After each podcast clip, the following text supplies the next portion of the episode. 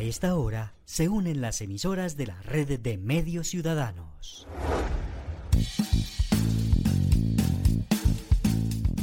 Entérate Eje, la radiorevista informativa con los hechos, actividades y personajes propios de nuestra región. Entérate Eje, un programa de la red de medios ciudadanos. Hola, ¿qué tal? ¿Cómo están? ¿Cómo les va? Un gusto saludarlos. Bienvenidos, como es habitual, a este espacio informativo que les traemos cada semana a la misma hora y por esta misma frecuencia. A través de la red de medios ciudadanos, estamos presentándoles Entérate Eje para nuestra edición número 174. Soy Héctor Castro. Bienvenidos a la información. Y desde el municipio de Aguadas la saluda Olga Cecilia Franco. Me alegra bastante el acompañarles en esta emisión de hoy, en el programa Entérate Eje, donde compartimos, gracias a todo el equipo de trabajo, buena información y las noticias más importantes en nuestro eje cafetero. Damos entonces inicio al programa y estos son los temas que tendremos en la emisión de hoy. Bienvenidos. Hoy, en Entérate Eje.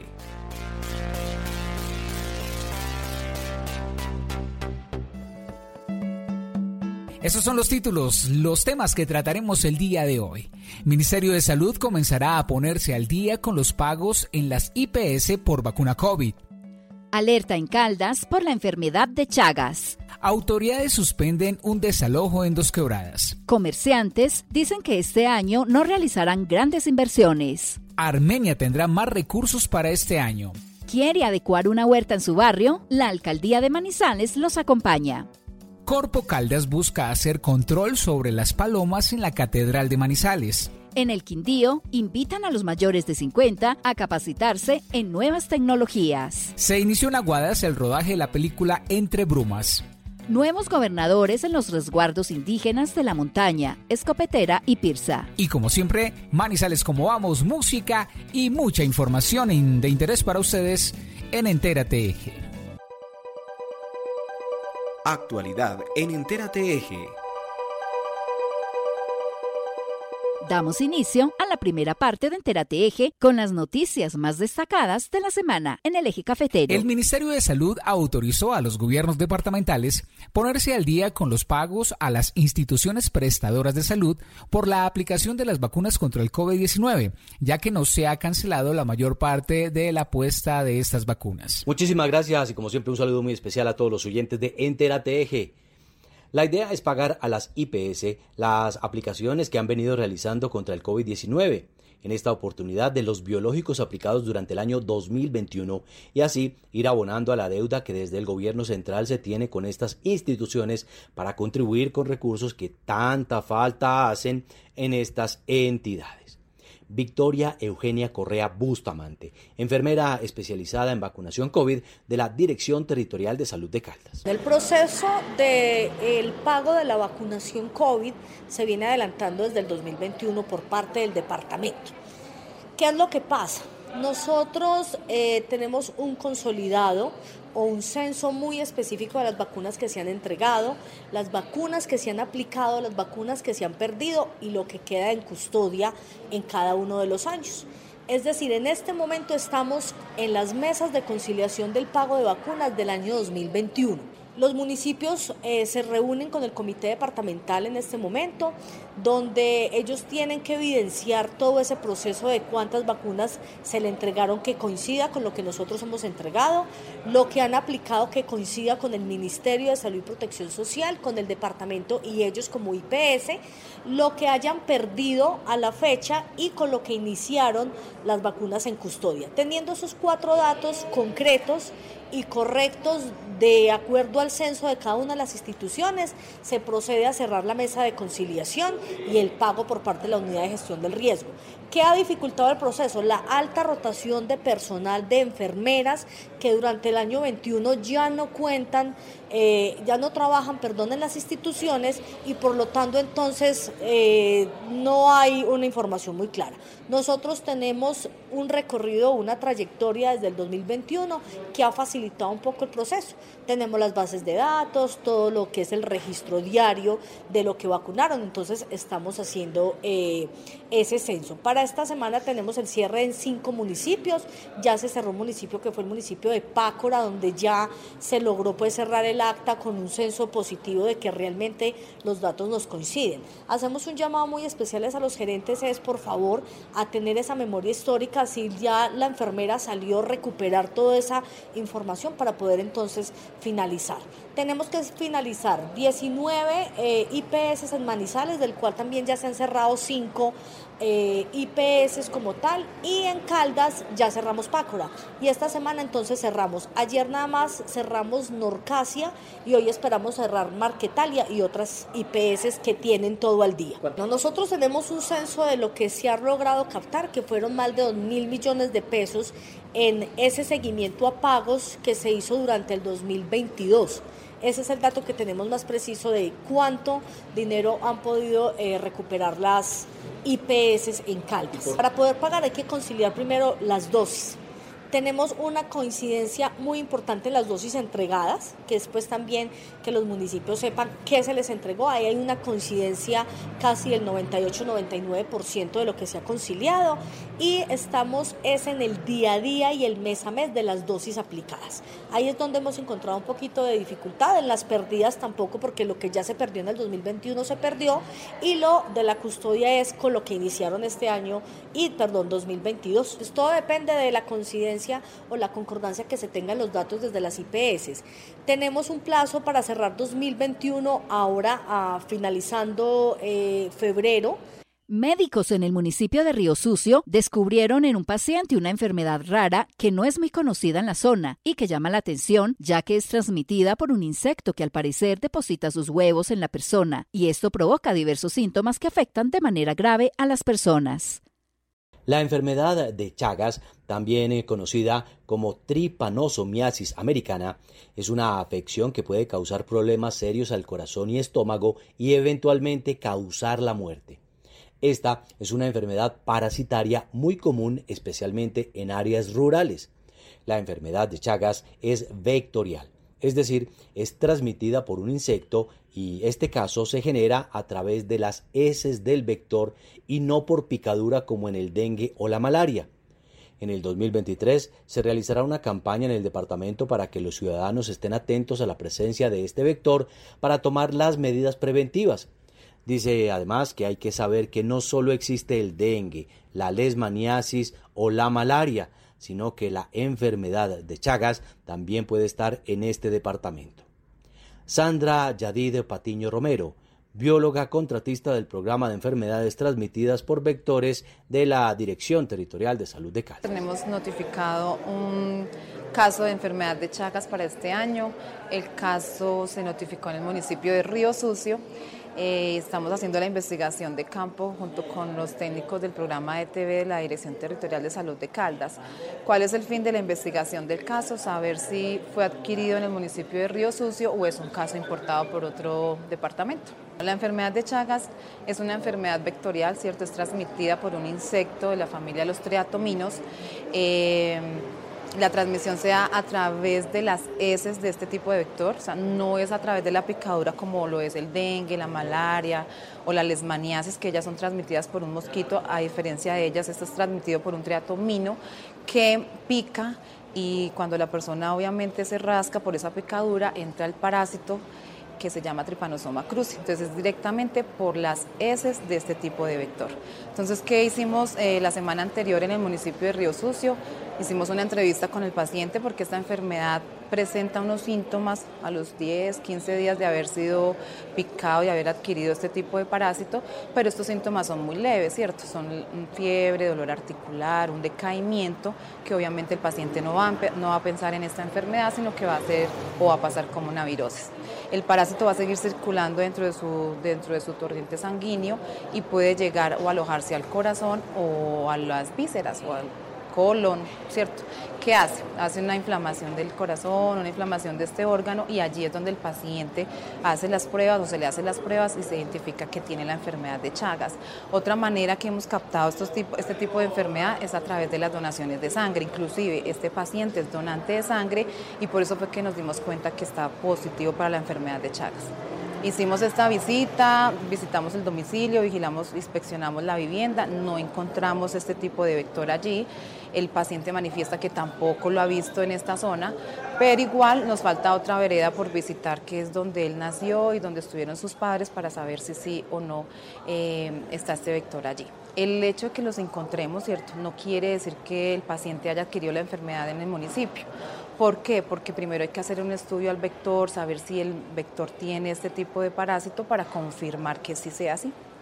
Eh, desde la Dirección Territorial y Programa de TV este año estamos en una campaña, ¿cierto? La enfermedad de Chagas siempre ha existido, solo que no la hemos vigilado como tal. Entonces, este año vamos a iniciar una campaña intensificada a nivel del Departamento de Caldas para saber dónde tenemos ese tipo de vector y poder, y poder tomar las medidas preventivas, ¿cierto? Queremos informarle a la comunidad que no solamente existe el dengue, que no solamente existe la lesmaniasis, la malaria, sino que la enfermedad de Chagas también puede existir en nuestro departamento ¿Qué queremos? Que la comunidad reconozca este tipo de vector, ¿cierto? Los vea, los identifique, si los encuentra en su vivienda o alrededor de la vivienda, haga una colecta de este, de este vector y se ha enviado a las secretarías de cada municipio. ¿Para qué? Para saber dónde tenemos este tipo de especies y tomar las medidas preventivas, ¿cierto? No queremos generar una alarma, no queremos que la comunidad se alarme por esto, sino que queremos que ellos y nosotros también conozcamos cuál es la distribución de este vector en el departamento. Esta enfermedad tiene su tratamiento, ¿cierto? Así como tiene lesmaniasis malaria, ellos tienen un tratamiento que es entregado directamente por la Dirección Territorial de Salud. ¿Qué queremos nosotros? Detectar esos pacientes en esa fase en la que se puede suministrar el tratamiento, ¿cierto? Nosotros y no hemos tenido, a pesar de que los casos que se han identificado han sido importados, no hemos generado, no hemos tenido la primera mortalidad por la enfermedad de Chagas en el departamento. Hemos, estos pacientes se han identificado y se les ha entregado su respectivo tratamiento. Entonces, la idea es esa, detectarlos a tiempo, que ellos puedan tener ese tratamiento pues para evitar unas complicaciones futuras. Autoridades adelantaron un desalojo en el sector conocido como el Bohío o Juanchito, en el municipio de Dos Quebradas, donde decenas de familias se encuentran allí invadiendo estos terrenos que son catalogados como humedal. Sin embargo, durante la diligencia, un juez ordenó suspender el proceso que se adelantaba contra las 20 viviendas que allí se encuentran construidas de manera rudimentaria en el barrio campestre B de Dos Quebradas.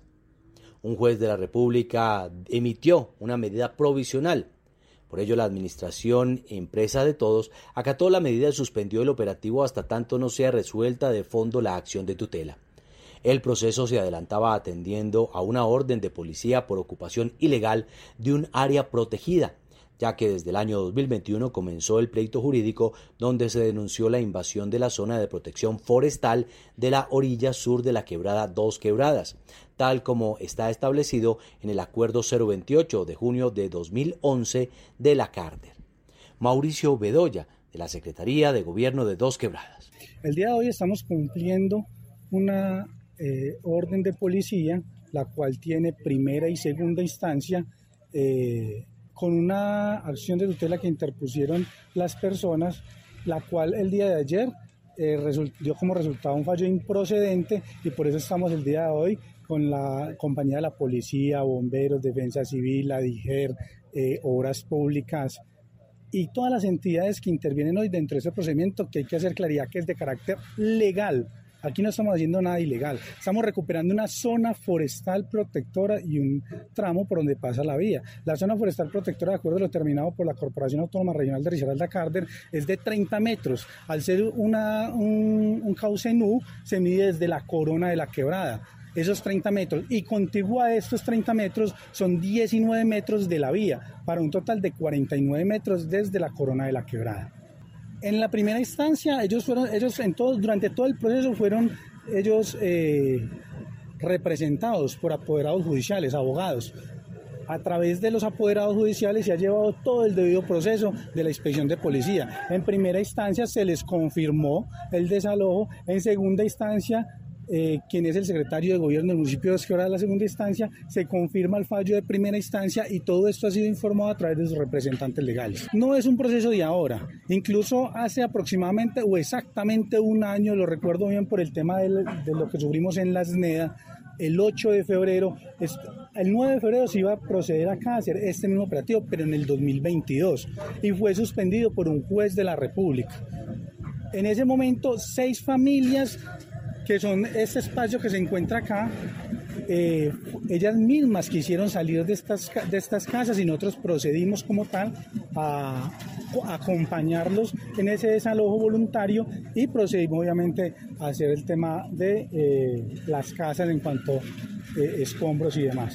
Yo acá con todo el equipo interinstitucional, como se mencionó, se está realizando la materialización de una medida de inspección de policía, la cual versa sobre los 30 metros de la zona de retiro de la quebrada, zona forestal protectora, y los 19 metros. ¿sí?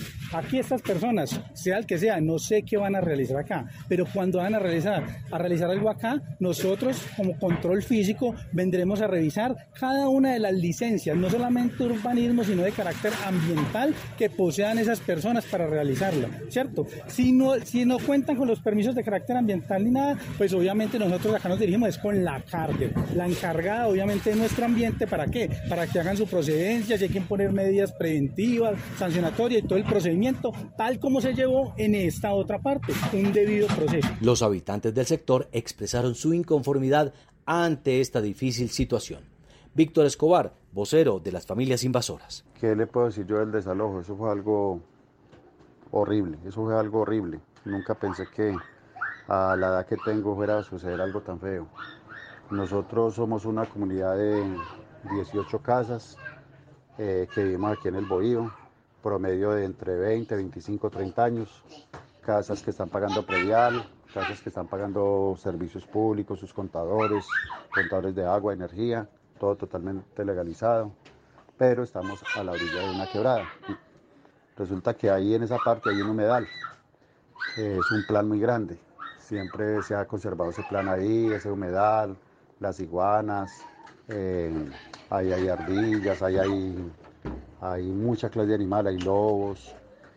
Y de un tiempo para acá empezó una constructora a secar ese humedal para construir ahí. Empezaron a matar los animales, envenenamiento, animales borrachos, eh, apareciendo los animales muertos. Y como nosotros pues prácticamente éramos como los veedores de ese humedal, entonces ya estamos estorbando ahí. Entonces ellos se están apoyando por medio de la alcaldía para atropellarnos y sacarnos. Eh, muy triste ver hoy cómo la fuerza pública o la, la alcaldía eh, nos tiró toda la fuerza pública como si fuéramos los peores asesinos pues, de, de todo el mundo. ESMA, carabineros, tanquetas. Eso fue algo horrible. Aporrearon niños, una niña de 10 años la, la aporreó un señor de del SMAT. Eh, aporrearon señoras, una señora de 80 y piola de años con una pipa de oxígeno. Eso fue algo muy, muy, muy, muy, muy duro. Verse uno de pronto porque somos desplazados, ahí vemos varios desplazados que a uno lo desplazaron en el campo, en el monte, eh, y creer uno, uno nunca va a creer que en la ciudad lo va a desplazar a uno la misma gobernación, la misma policía, utilizando la, la fuerza pública. Eso es algo que uno no se lo creería nunca. Sueños, ilusiones de 20, 25 años levantando esas casas, que también es cierto que ahí no hay ningún invasor, todos somos compradores de buena fe porque compramos con papel de compraventa hace muchos años. Pero para el señor inspector no, no vale nada, eh, todos los papeles que le presentan falsos, o sea, él para todo es, él está es enseguecido encima de nosotros a sacarnos. Que cómo pararon el desalojo, ya son varias veces que han llegado a desalojarnos ahí, ya llevamos dos años en ese tema. Eh, gracias a Dios se logró por medio de un juez que pararan la, el desalojo, pero ya era tarde. Había muchas casas en el suelo y muchos heridos, mucha gente aporreada, niños, ancianos. Eh, no se sabe hasta cuándo se pueda parar por medio de este juez, porque como le digo, la alcaldía acá es muy pesada y tiene mucho poder. Vamos a ver con la ayuda de Dios hasta dónde llegamos o, o nos tocará irnos a dormir a la calle, que es lo que quiere el señor alcalde. Fenalco en Calda realizó unas encuestas de percepción con los comerciantes de Manizales para saber qué piensan de la situación y el panorama de este 2023. En su mayoría, los comerciantes dicen que esperan el comportamiento del primer semestre para saber qué hacen en sus negocios.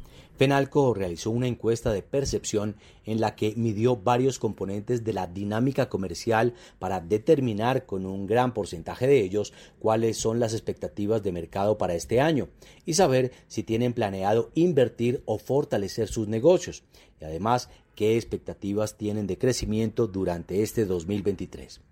Los comerciantes esperan en su mayoría qué pasará en el primer semestre del año para determinar sus acciones de inversión.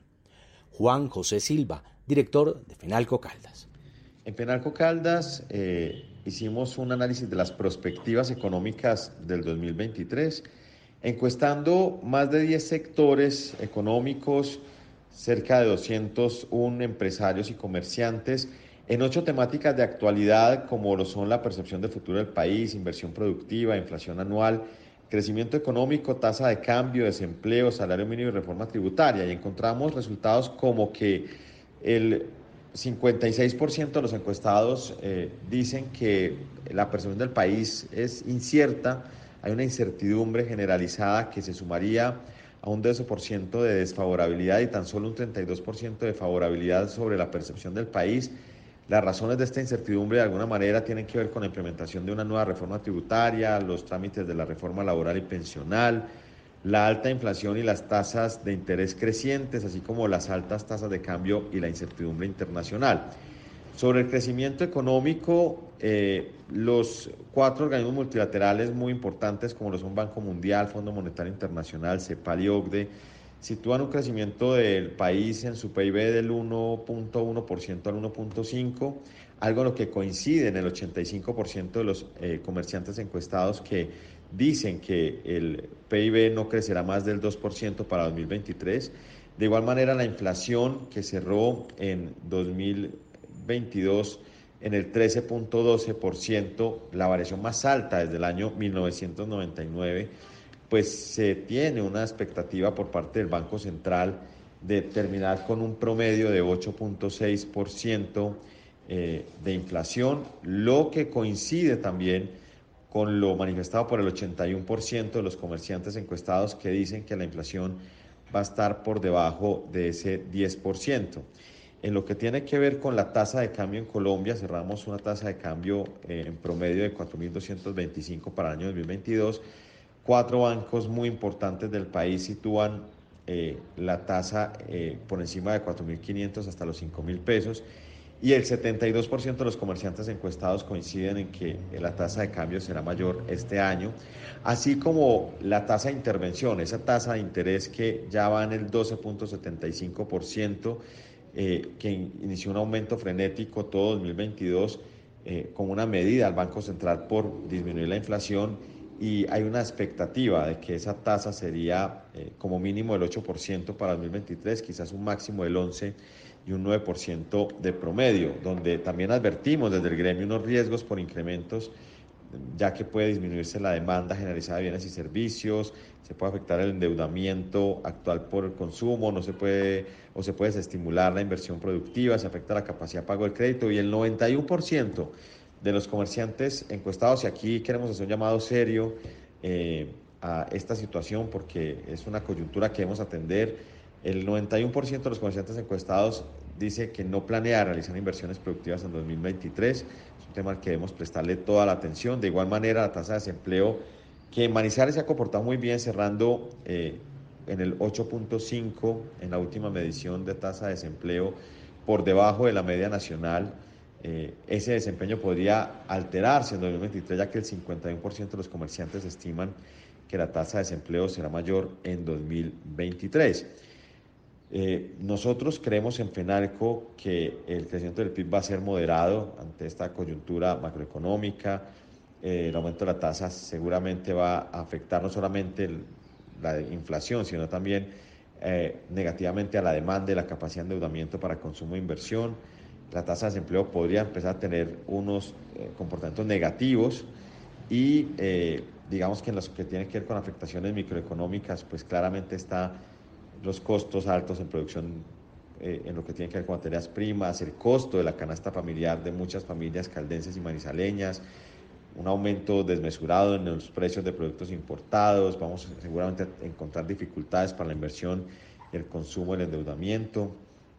Eh, ya vemos que en el Plan Nacional de Desarrollo se tienen contemplados cerca de casi 16 billones de pesos, que representaría ese 2% del total de la inversión del patrienio del nuevo gobierno y por eso desde FENALCO queremos eh, finalizar haciendo un llamado muy importante a ese fomentar un entorno empresarial favorable con la eh, el impulso a leyes y regulaciones claras, eficaces, que reduzcan la carga fiscal del empresario, que simplifique los procesos de registro de licencias, donde el Estado sea realmente socio del, del empresario, se pueda proporcionar financiamiento de apoyo a emprendedores a través de programas de préstamos, garantías, subvenciones, eh, mediante el cual se obtengan pues ese financiamiento se superen obstáculos. Hay que tratar de seguir impulsando la innovación, la investigación, el desarrollo en todas nuestras empresas, en todo nuestro comercio, desarrollar programas de actualización información que sigan tecnificando ese talento humano que es tan apreciado de, de Manizales y de Caldas y desde FENARCO, por supuesto, fomentar la cooperación y colaboración entre las empresas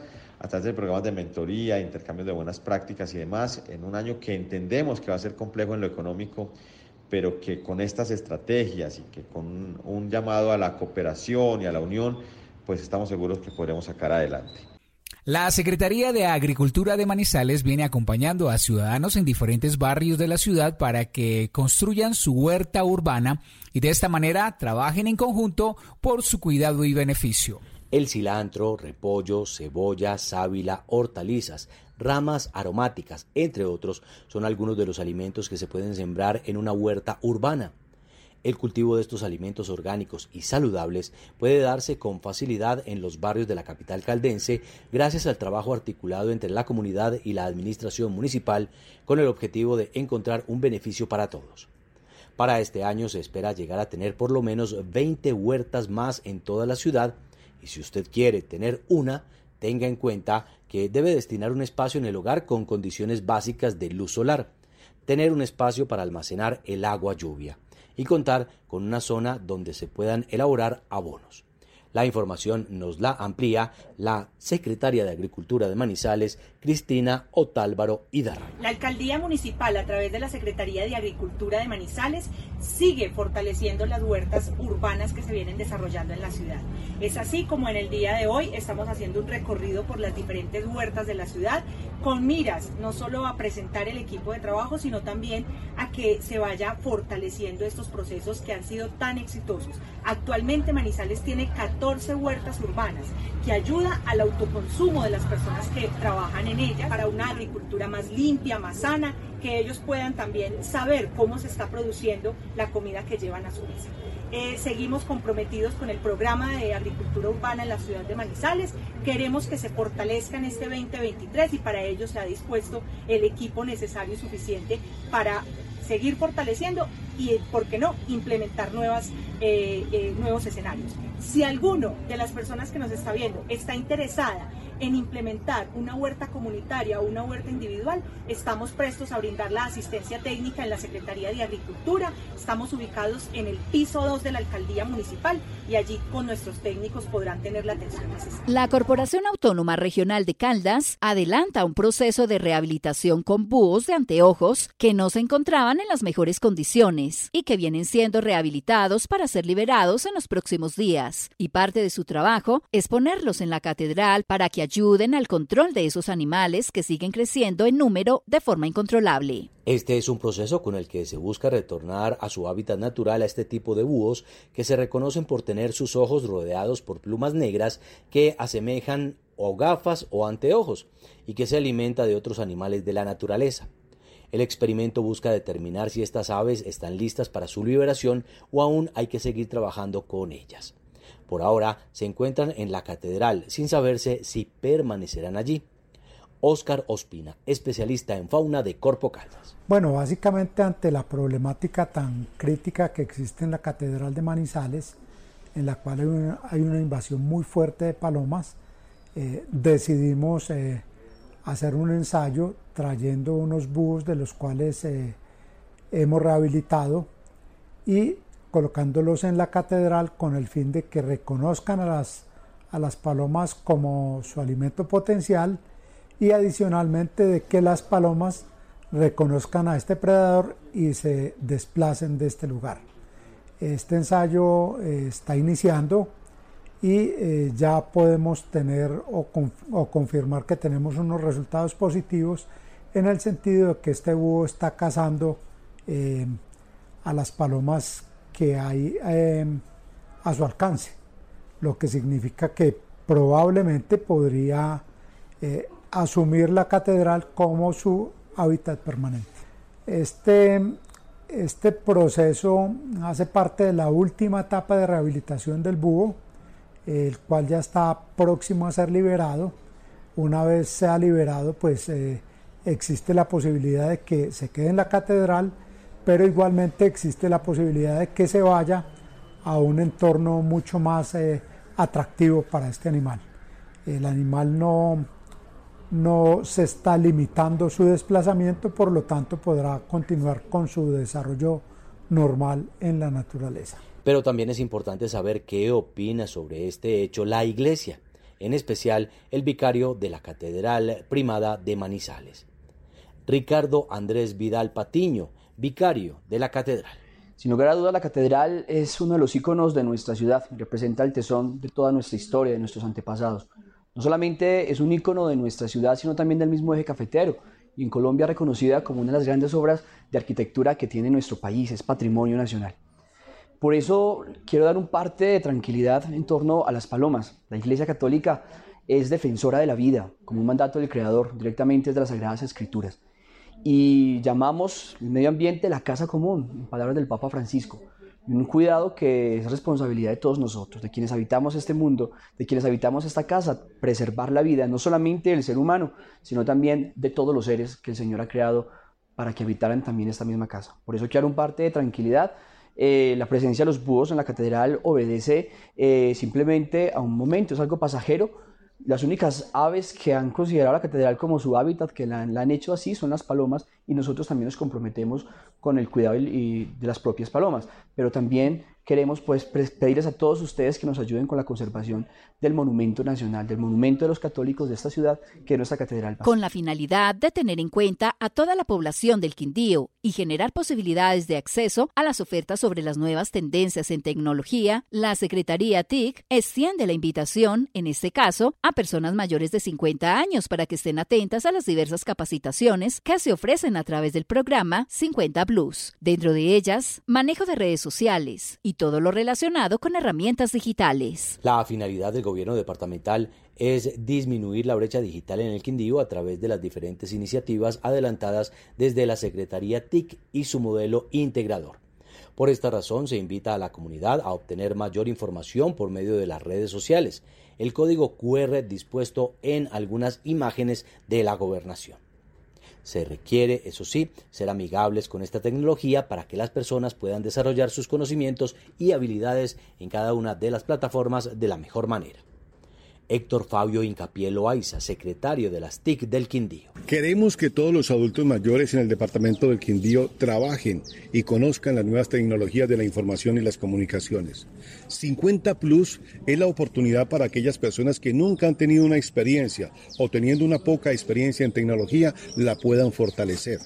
Desde los correos electrónicos, desde la interacción con las diferentes plataformas de salud, de educación, de las instituciones eh, de control fiscal, como la Contraloría, la Procuraduría, la Fiscalía, porque todos ahora necesitamos las herramientas. Y una persona de 50 años necesita acceder a esta información. Y desde 50 Plus lo que queremos es ser amigables, con esta tecnología y para que las personas puedan desarrollar sus conocimientos y habilidades de cada una de las plataformas. Ellos se pueden comunicar directamente a través de las redes sociales, pero particularmente a través del código QR que tenemos establecido para que se vinculen y hagan parte de los futuros certificados en este tipo de capacitaciones. En ese sentido, la comunicación directa con la Secretaría TIC en el sexto piso de la Gobernación del Quindío y las líneas telefónicas de la Administración Departamental. Adicionalmente, hay un equipo muy importante de capacitadores profesionales en cada una de los municipios y de las comunas de la ciudad armenia, siempre buscando de que haya una calificación y también haya una participación de la población adulta mayor de nuestro departamento. Entérate Eje. Siempre es importante saber cómo vamos para tener una percepción de lo que sucede no solo en Manizales, sino también en Caldas. Estamos escuchando a esta hora la información de Entérate Eje. Y como cada ocho días, ahora damos paso al equipo de Manizales ¿Cómo vamos? y su sección en Entérate Eje. Diez años aportando al análisis de la calidad de vida en el territorio. El Día Mundial contra el Cáncer se celebra cada año el 4 de febrero. El objetivo es fomentar la prevención y sensibilización para disminuir las muertes prevenibles e incentivar la toma de medidas. Este año, con el lema Cerrar la brecha de atención, la Organización Panamericana de la Salud se une a la campaña para llamar a todos de manera colectiva e individual a comprometerse a fortalecer las acciones destinadas a mejorar el acceso a una atención de calidad, incluido el tamizaje, la detección temprana, el tratamiento y los cuidados paliativos. Veamos algunas cifras locales. Entre enero y septiembre del 2022 se presentaron 3.195 fallecimientos en la región centro-sur de Caldas, de los cuales 574 correspondieron a muertes por cáncer. Si miramos la proporción de muertes por cáncer en estos municipios de la región centro-sur, Chinchina tuvo el 13,1%, Manizales el 19%, Neira el 8,9%, Palestina el 21,2% y Villa María el 19,1%. El cáncer en el sistema digestivo fue el que más muertes causó, con 151 decesos. Cuéntanos cuáles son esos hábitos que tienes de cuidado. Síguenos en nuestras redes sociales como Manizales Como Vamos y visítanos en www.manizalescomovamos.org. Entérate Eje. Y volvemos con la segunda parte de Entérate Eje y la información que nos llega desde los municipios del eje. En Entérate Eje, hechos y personajes de los municipios. En Aguadas, los estudiantes ya tienen transporte escolar y el programa de alimentación PAI. Una de las grandes preocupaciones de los padres de familia y de los acudientes de los niños, niñas, jóvenes y adolescentes que ingresaron a las aulas de clase en el área rural se refiere al transporte escolar para que sus hijos e hijas puedan acercarse a las instituciones educativas tanto de primaria como de secundaria y recibir formación para la vida. Muchos de los estudiantes provienen de las veredas del municipio y ven con alegría la noticia de que ya cuentan con transporte escolar a partir del día de hoy, gracias a los convenios firmados entre la Administración Municipal y los transportadores que ejercen esta función. Conversamos con la nueva secretaria de Educación de Aguadas, Laura Sofía Bustamante Jaramillo, y estas son sus apreciaciones sobre tan interesantes temas. Secretaria, cuéntenos en primer lugar cómo recibe este voto de confianza del alcalde municipal Juan Carlos Ramírez al nombrar la secretaria de Educación Municipal. Eh, claro que sí, Olga Cecilia, muy feliz de asumir este nuevo reto para, para seguir trabajando por la educación, el deporte, el turismo y la cultura de nuestro municipio. Hay un tema de preocupación para los rectores de los planteles educativos de Aguadas y padres de familia. Esto se refiere al transporte escolar. ¿Qué tiene para contarnos al respecto? Bueno, en Aguadas el próximo lunes 6 de febrero damos inicio al transporte escolar. Durante esta semana hemos estado en diálogos con la cooperativa de transportadores, con los rectores, las instituciones educativas para poder concertar todas esas rutas que son estratégicas para poder llevar a nuestros niños, niñas, jóvenes y adolescentes a las instituciones educativas. El papel de los padres de familia frente a este tema también es importante ser tenido en cuenta. Bueno, el papel de los padres de familia es muy importante porque necesitamos que ellos también conozcan un poquito de cómo es este proceso, cómo se concertan el tema de las rutas. Eh, el transporte escolar representa en valores económicos una gran cifra para, para el municipio y tenemos que tratar de hacerla lo más estratégica posible. Entonces necesitamos que también los ciudadanos comprendan esta parte del proceso. ¿Preocupan Aguadas la disminución de la matrícula para este 2023? Claro que sí, la, la disminución de la matrícula es algo que tenemos eh, desde la Secretaría de las Instituciones un tema eh, muy presente, pero estamos analizando qué es lo que está sucediendo y cómo junto con los rectores que son los que están de cara al proceso podemos tomar cartas en el asunto y en qué acciones podemos apoyar. Secretaria, ¿qué nos puede contar del PAE? Bueno, el PAE eh, hemos estado en diálogos con la Secretaría de Educación de Caldas, con el programa de PAE eh, a nivel departamental para poder continuar dando como todo el apoyo y el seguimiento para que durante los próximos días podamos estar dando eh, inicio a la entrega de la ración industrializada y al almuerzo preparado en sitio. Y al respecto, en el área rural sobre el PAE, ¿cómo está el asunto de las manipuladoras y los sitios adecuados para entregar dichos alimentos? Bueno, en el área rural eh, se va a iniciar un proceso de seguimiento junto con todos los actores que hacen parte del proceso, instituciones, juntas de acción comunal, para poder ser unos eh, verificadores y veedores de estos procesos y podamos asegurar eh, la calidad de la entrega de los alimentos para nuestros niños. Bueno, ya para terminar, garantizados los recursos por parte de la Administración Municipal para el Transporte Escolar y para el PAE que permiten que los estudiantes ingresen a las aulas de clase y continúen su formación para la vida. Claro que sí, o sea, para PAE nosotros somos cofinanciadores, nosotros no cubrimos todo lo que es el, el PAE, damos un aporte y el resto va de cuenta de, de la gobernación. Y para transporte escolar eh, tenemos ya los recursos para iniciar este periodo y estamos trabajando álgidamente para poder obtener los recursos que nos permitan eh, finalizar el año, el, el año escolar. De esta manera, los padres de familia se encuentran un poco más tranquilos al ver que sus hijos podrán ingresar a las aulas de clase sin temor alguno frente al desplazamiento de los mismos a cada uno de los planteles educativos donde se forman en las diferentes modalidades. Para la red de medios ciudadanos, este fue un informe de Olga Cecilia Franco. Entérate Eje.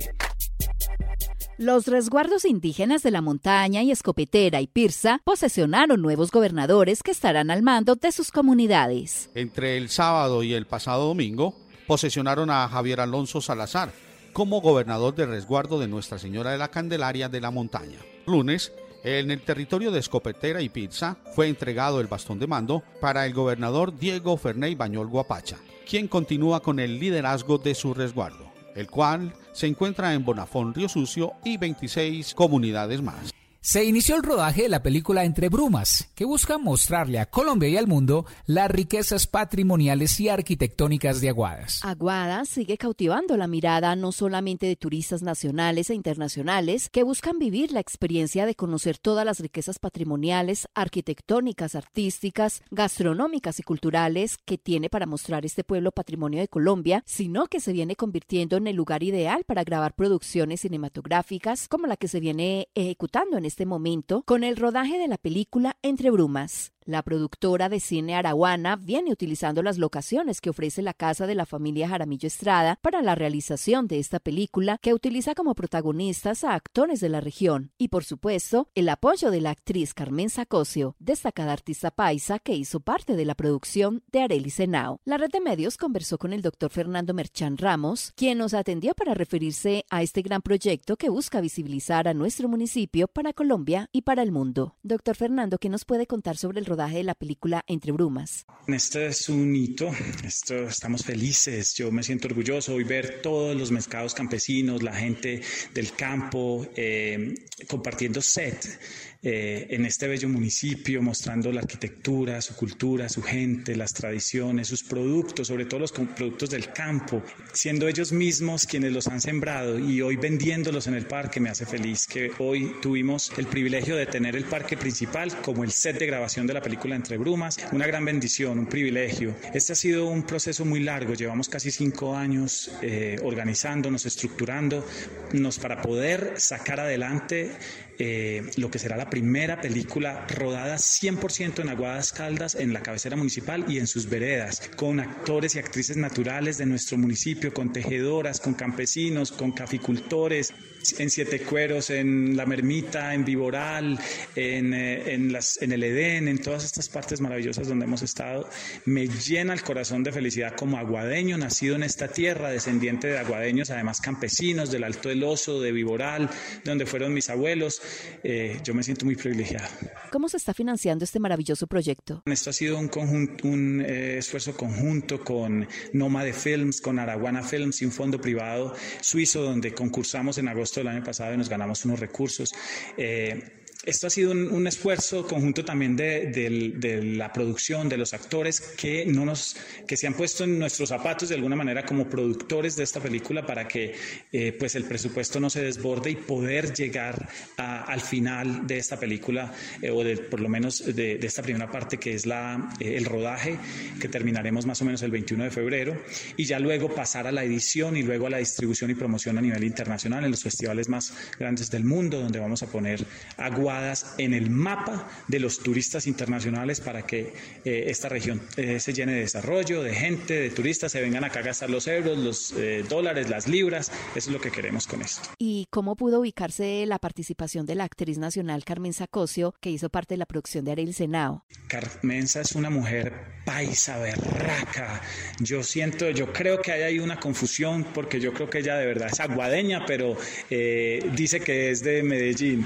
no, Carmenza es una mujer que yo conocí a través de las redes sociales con un, eh, digamos, documental que le hicieron en el programa Los Informantes de Caracol. Y yo dije, esa mujer tiene que estar en esa producción porque es que ella representa de alguna manera la guadeñidad. Es una persona que está, eh, que ya tiene reconocimiento a nivel nacional, que la gente la quiere. Y yo dije, no, una actriz de la talla de de ella en esta producción sería un valor agregado. La contactamos, le ofrecimos un papel muy bonito, eh, casi que la arquitecta de esta, de esta, de esta historia, una historia muy bella. Em, lo aceptó y aquí está grabando con nosotros y enamoradísima de Aguadas. Es así como Entre Brumas viene generando entre la comunidad aguadeña muchas expectativas que permitirán hacia el futuro contar con la presencia de muchos turistas que desearán aventurarse para conocer de primera mano las riquezas patrimoniales que tiene este pueblo enclavado en las montañas del norte de Caldas, sede de la grabación de esta producción 100% hecha en Aguadas. Para la red de medios ciudadanos informó Olga Cecilia Franco. Entérate Eje. Caldas buscará recursos de la nación para construir el Centro de Innovación Agroindustrial de Anserma. En medio de una socialización con la comunidad, concejales, alcalde del municipio de Anserma, el gobierno departamental se comprometió a jalonar recursos de orden nacional para el desarrollo del Centro de Innovación Agroindustrial. Eso fue lo que dijo el gobernador de Caldas al respecto, abro comillas. Ya tenemos los eh, predios legalizados y organizados por parte de la alcaldía de Anserma. Diseños y estudios contratados para la fase 3 para de esta forma presentar el proyecto al Sistema General de Regalías del Ministerio de Ciencia, Tecnología e Innovación para la consecución de recursos que podrían llegar al departamento. El mandatario también señaló que ya cuenta con el respaldo de la comunidad presidentes de juntas de acción comunal y el Consejo de Anserma para hacer solicitud al Gobierno Nacional para que el sistema de regalías le dé prioridad a la universidad en Anserma. El Centro de Innovación Agroindustrial de Anserma tendrá cerca de 60.000 metros cuadrados y estará compuesto de 12 proyectos de investigación. Su objetivo principal es el fortalecimiento de la infraestructura orientada al desarrollo de la innovación y apropiación social de la ciencia, la tecnología y la innovación. En Aguada se realiza una encuesta sobre identidad y diversidad sexual con el fin de motivar a la participación de esa comunidad. Uno de los mayores tabúes que todavía en pleno siglo XXI ronda entre la población es el tema relacionado sobre la diversidad sexual. En la gran mayoría de los hogares este tipo de temas no son tratados, o se desconocen por completo, o simplemente se evitan o se sonrojan los padres de familia cuando un niño o una niña les preguntan sobre sexualidad. Aunque se sienten algunos avances al tratar este tipo de temas por parte de las instituciones educativas, falta mucho trabajo por hacer para evitar confusiones sobre identidad sexual o simplemente malinterpretar el comportamiento de alguno de los hijos que conforman de por sí una sociedad. Estuvimos conversando con la profesional María Sorani Zapata Aguirre, psicóloga de la Secretaría de Educación, quien participa del proyecto Cultura del Cuidado y grupos poblacionales para que nos explique sobre una encuesta que se viene realizando en el municipio sobre este importante tema. Sorani, háblenos un poco sobre una encuesta que se viene realizando en el municipio sobre identidad y diversidad sexual. La encuesta consiste en primero, digamos, categorizar como ese tipo de ideas que tiene nuestra población aguadeña acerca de la diversidad sexual. Acá tenemos, digamos, un, municipio que tiene una aceptación aparentemente, pero que hay que eh, empezar como a trabajar en el tema y desdibujar esos mitos o esos estigmas que tenemos hacia nuestra población. LGTBIQ. ¿Se puede decir que se nota poca formación sobre estos temas? Digamos que vamos en el proceso de formación. Todo es un proceso y hay que empezar a trabajar fuertemente en ello por lo mismo, porque vivimos en un mundo diverso en todos los aspectos y la sexualidad es muy amplia. Entonces hay que empezar a educar a nuestras familias, a educar a nuestros niños, niñas y adolescentes para evitar riesgos, riesgos mayores a nivel de salud mental. ¿Qué percepción tienes como profesional sobre equidad sexual? Falta mucho para llegar a una verdadera equidad. Vivimos en un mundo aparentemente muy abierto, pero digamos que de cierta manera dentro de la población LGTBIQ hay cierta discriminación y también se ha podido observar que en el exterior también todavía tenemos ciertos sesgos hacia la población, los cuales hay que empezar, como lo dije anteriormente, a desdibujar para crear, digamos, un municipio, un entorno más protector y más equitativo. ¿Consideras que hay estigmatización frente a este grupo poblacional? Aún tenemos alguna estigmatización. Creería que sí la tenemos todavía. ¿Qué hacer frente a este flagelo que quizás puede atentar de una u otra manera contra este tipo de población? Educar. Educar primeramente a nuestras familias para que cuando tengamos a un integrante de nuestro núcleo con una diversidad a nivel sexual, podamos aceptarlo, comprenderlo y ayudarlo en ese reconocimiento y como a recorrer ese proyecto de vida de una manera armónica. De ahí que tendremos niños y niñas más saludables mentalmente. ¿Qué hacer desde las escuelas o colegios cuando se ve un niño con comportamientos femeninos o viceversa? No juzgarlo, no juzgarlo, hablar con él, educarlo, primero enseñarle como respecto a su orientación sexual qué piensa, cómo se siente, qué es lo que hay en ese mundo interior para que él empiece a comprenderse y por ende a reconocerse. De acuerdo a lo que se viene realizando frente a esta diversidad sexual en diferentes poblaciones, es un misterio, es un tabú todavía. De alguna manera, digamos que hablamos mucho de diversidad sexual, pero yo digo que falta muchísima educación en el tema hay que abrirse. El, ser humano es muy diverso, es muy amplio, es infinito. Y por de ahí surge el, tema, el término LGTBIQ. Más significa una variedad y una infinidad. El ser humano es inexplorable no somos capaces ni de reconocernos a nosotros mismos, por eso la ciencia nos ve como una inmensidad y en ese universo tan, tan grande tenemos que empezar a descubrirnos y aceptarnos. ¿Podría decirse que es un término despectivo cuando nos referimos con palabras no apropiadas e hirientes para los que tienen alguna orientación sexual? es un término despectivo, porque por eso se llama homosexual, lesbiana, bisexual, transexual o simplemente decirlo es diverso, es un ser humano diverso en la esfera de lo sexual, porque también soy diversa en la esfera emocional, soy diversa en la esfera social. Entonces, es decir, a nivel sexual me identifico o tengo una familia o tengo un novio o tengo un amigo que es diverso sexualmente. Es así como poco a poco se van despejando dudas sobre estos delicados temas que necesariamente hay que conocer frente a una sociedad tan cambiante como la que tenemos en pleno siglo XXI. Hay que aceptar la diversidad sexual que también en nuestros municipios está muy marcada y sobre todo utilizar una palabra muy de moda entre nosotros, la inclusión. Desde el municipio de Aguadas informó Olga Cecilia Franco. Entérate Eje. Escucha, Entérate Eje por la red de medios ciudadanos. Música en Entérate Eje.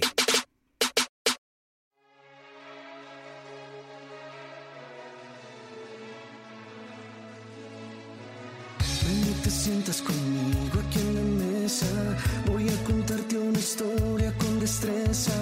Hey, hola a todos, un abrazo. soy Juan Jurado, quería acompañarlos hoy en Entérate Eje. Eh, agradecerles a todos por permitirme estar en este espacio con ustedes compartiéndoles mi más reciente lanzamiento musical que se llama Santo Pecado. Ya lo pueden escuchar en todas las plataformas musicales, en iTunes, en Deezer, en Spotify, en YouTube para que vayan, vean el video, escuchen la canción, la descarguen y la pongan en sus playlist y, la puedan eh, reproducir en todas eh, las reuniones con sus amigos. Santo Pecado es una canción que en la letra básicamente lo que, lo que cuenta es una historia de, un hombre que está intentando seducir a una mujer para, para llevarla a, a realizar todos sus deseos. ¿sí? Cuenta cómo ese deseo que siente hacia esa mujer pues podría eh, ponerlo en situaciones riesgosas o podría darle toda la luz. Por eso el, tanto pecado hace referencia a ese dilema, ¿sí? me porto bien o me porto mal. Eh, en, en, el caso de la letra, pues parece que se diera en un escenario de, de, de, la rumba, de un encuentro pues, social, pero también quiero contarles que el mensaje detrás de la canción es un poco más fuerte, que, que esa letra que ustedes escuchan eh, eh es, una analogía, y, lo que quiero mostrar en un mensaje detrás de esto también es eh, la dualidad del sentimiento de muchas personas al momento de tomar una decisión tan importante como la, la elección de la sexualidad o del género. Nosotros a enfocar el fondo y precisamente en el video hay referencias a ello, eh, de que estas personas también están viviendo un santo pecado constante, están viviendo una seducción eh, de, de lo que quieren ser pero no pueden, tal vez por la presión social o por la presión familiar. Muchísimas gracias por la invitación, por este espacio de nuevo, eh, en este programa Entrega CF. Un súper abrazo, súper grande para todos los oyentes en Caldas, Quindío, Ricaralda.